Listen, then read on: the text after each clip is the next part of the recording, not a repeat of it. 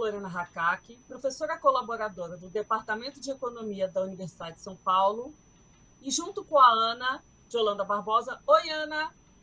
Tudo bom, Lorena?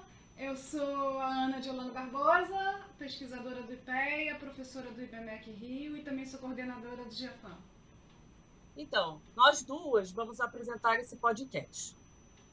No último episódio, entrevistamos a economista Simone Weiman e falamos sobre unidades familiares com heterogêneos são usuários brasileiros e mudanças demográficas ocorridas no Brasil. No primeiro podcast desse ano, será apresentado um breve histórico dos primórdios da modelagem de economia da família até a primeira metade do século XX. Esse podcast será o primeiro de uma série sobre modelos de economia da família.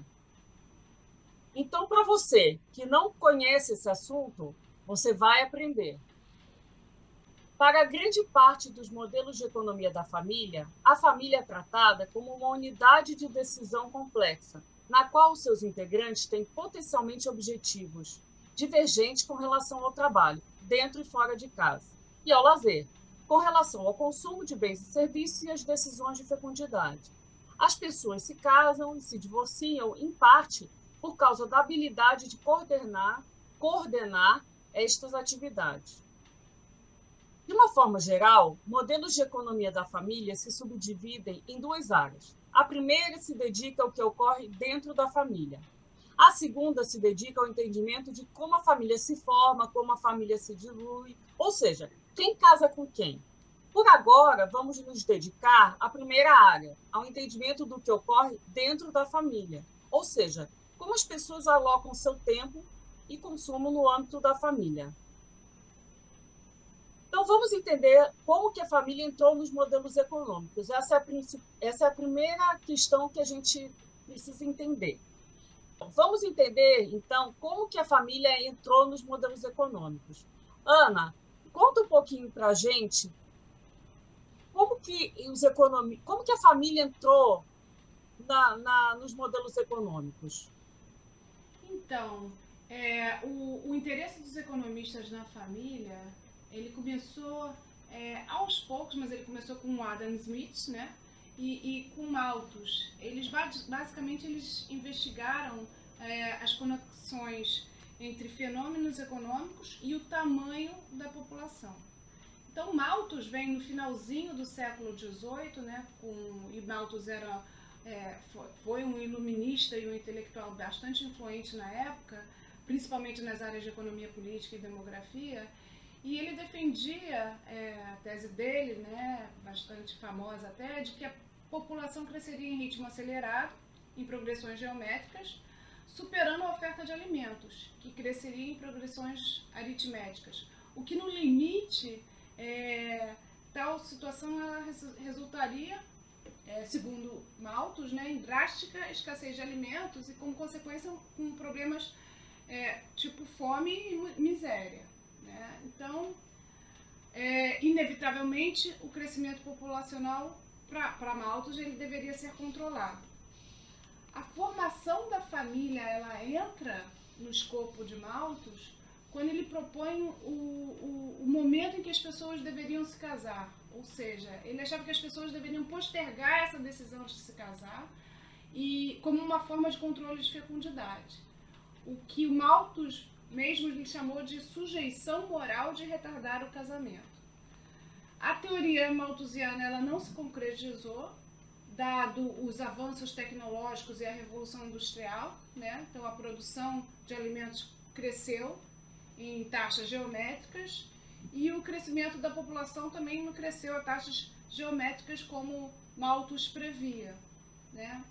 Então, aí entrando no século XIX, a gente tem que a maior parte dos economistas reconhecia que a família era a base da vida econômica, mas as considerações desses economistas eram apenas pontuais, né? eram é, as considerações sobre as decisões das famílias eram apenas casuais. Segundo o livro Economics of the Family, é, de Brown e Capurri e Weiss, é, obras seminais de Lepler, que era um sociólogo francês de 1855, e a obra também de John Stuart Mill, Princípios da Economia Política, de 1848, é, essas obras deram atenção ao impacto da família no padrão de vida dos indivíduos que a compõem, né, nos membros da família, via produção própria, seguro e redistribuição de recursos familiares. Acho que esse tópico aqui de redistribuição de recursos familiares era uma questão muito importante, né, porque dizia respeito à alocação dos legados e heranças entre irmãos.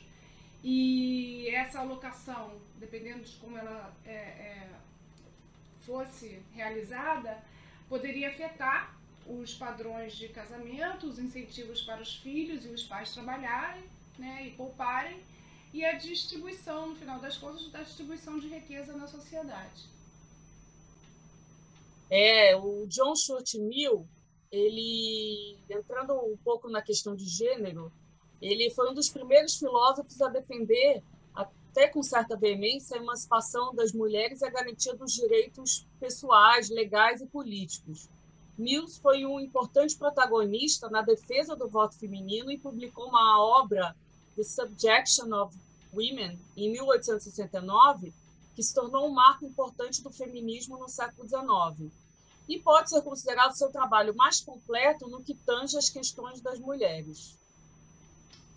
Bem, voltando ao tópico família e avançando um pouquinho mais para o século XX.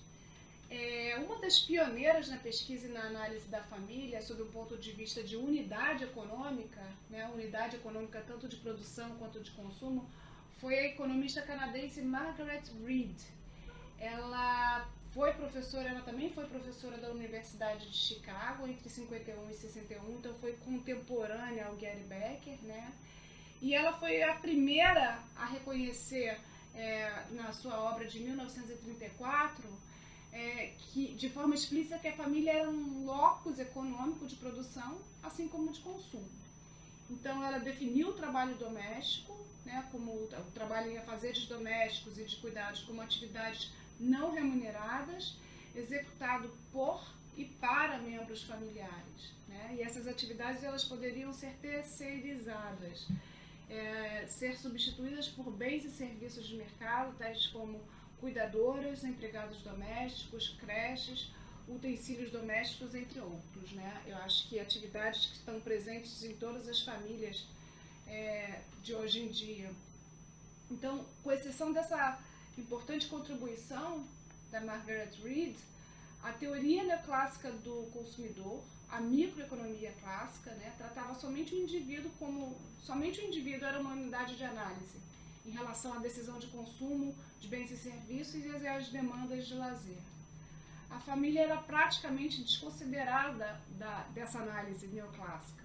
Né? Então, no problema do consumidor tradicional, problema micro né, de teoria do consumidor, o indivíduo escolheria, escolhe uma cesta de bens compatível com sua restrição orçamentária e que maximize o seu bem-estar, que em micro a gente chama muito função bem-estar de função utilidade. Né? Então, ele escolheria uma cesta ótima, essa cesta estaria maximizando a felicidade dele.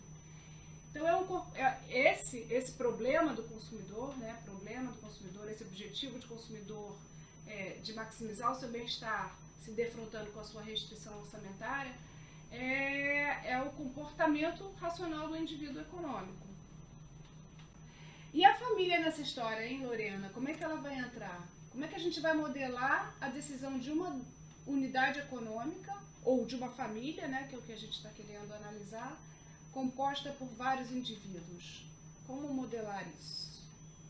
Então, Ana, de uma forma geral, existem três grandes classes de processos de decisão das famílias em relação à alocação de recursos, tanto em relação ao tempo como em relação ao consumo de bens e serviços seriam eles arcabouço unitário, processos de decisão não cooperativos e processos de decisão cooperativos.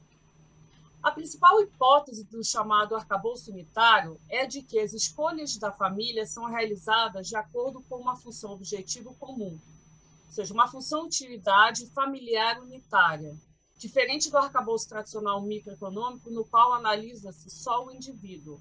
Lembrando que em economia, a função, de, a função utilidade ela é uma maneira que os economistas têm de medir o bem-estar da pessoa ou como indivíduo, ou no caso, aqui seria da família. Essa foi uma das primeiras tentativas de estruturar a família sob o ponto de vista microeconômico e veio com um estudo, é, um artigo do economista americano Paul Samuelson, em 1956. Então, uma única função utilidade representativa da família que agrega, de forma ponderada, as funções utilidade de todos os indivíduos da família em uma só.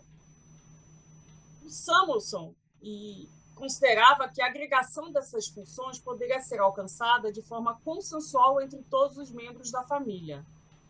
Na prática, nesse arcabouço de família é, proposta por Samuelson, os membros se comportariam como um único indivíduo imaginário com preferências racionais.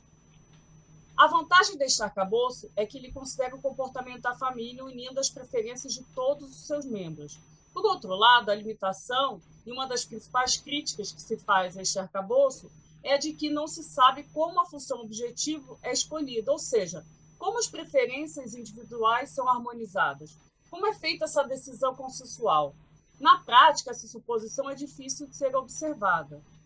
A única coisa que se sabe é que tais funções são ponderadas por um peso, chamado de peso de Pareto, que não é uma função de preço e de renda.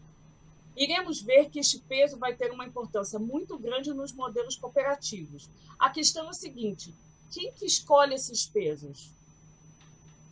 Como esses pesos são escolhidos, né? Ou eles são dados? Aí a gente vai ver os modelos mais recentes é, esses, esses pesos são gerados no próprio modelo, né? são endógenos, mas por uma boa parte do tempo na literatura admitiu que esses pesos eram dados. E, e esse é um pressuposto básico desse arcabouço unitário. Né? Uma importante implicação do arcabouço unitário é a hipótese de income É, numa tradução direta, seria algo como hipótese de renda conjunta. O que essa hipótese advoga, basicamente, é que a distribuição de renda da família entre seus membros seria irrelevante nas decisões de alocação de consumo e lazer. É, isso é, não importa quem ganha mais, se o marido ou a esposa ou o filho, o consumo e lazer vão depender somente dos preços e da renda total da família. Tá? Então, a fonte de renda, quem recebe a renda, não geraria efeito nenhum na alocação de recursos da família. Essa hipótese de Campulen ela foi amplamente testada na literatura e foi amplamente também rejeitada, né? ou seja, o que se sugere que, de fato, importa sim quem recebe a renda, importa sim a fonte de renda né? para alocação de recursos na família. Então, um, para a realidade brasileira aqui, um estudo relacionado com a economia da família e que testou essa, essa hipótese de Campulen foi um artigo cujo título é Intra-Household Resource Allocation and Interracial Approach, do Duncan Thomas, de 1990. Então, ele rejeitou esse estudo, é, rejeitou a hipótese de renda conjunta ou a hipótese de income pooling e ele observou uma coisa bastante interessante, que a renda não advinda do trabalho, né, sob controle da mãe, teria um efeito maior sobre indicadores de saúde e nutrição familiar do que a renda sob controle do pai. Né? Então, um, um, excelente exemplo para aplicação é, de, desse resultado seria o pro, programa Bolsa Família, em que a renda é alocada principalmente para as mulheres, para as mães. Bom, no próximo podcast a gente vai continuar falando um pouco sobre o arcabouço unitário, de certa forma, porque a gente vai falar sobre Gary Becker, sobre as contribuições de Gary Becker, que foi prêmio Nobel em 1992. Né? O Gary Becker foi um dos precursores nas na análises da família em economia. Ele contribuiu muito com áreas que até antes eram tratadas apenas pela sociologia e ajudou também a gente entender melhor as escolhas do consumidor, né?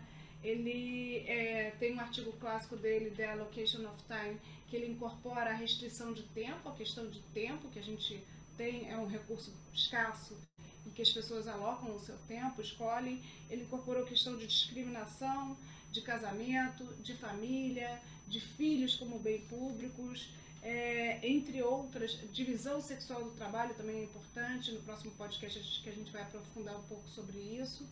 Então, olha, se você gostou, não perca o nosso próximo podcast sobre nada menos, nada mais do que o nosso Gary Becker. Até lá!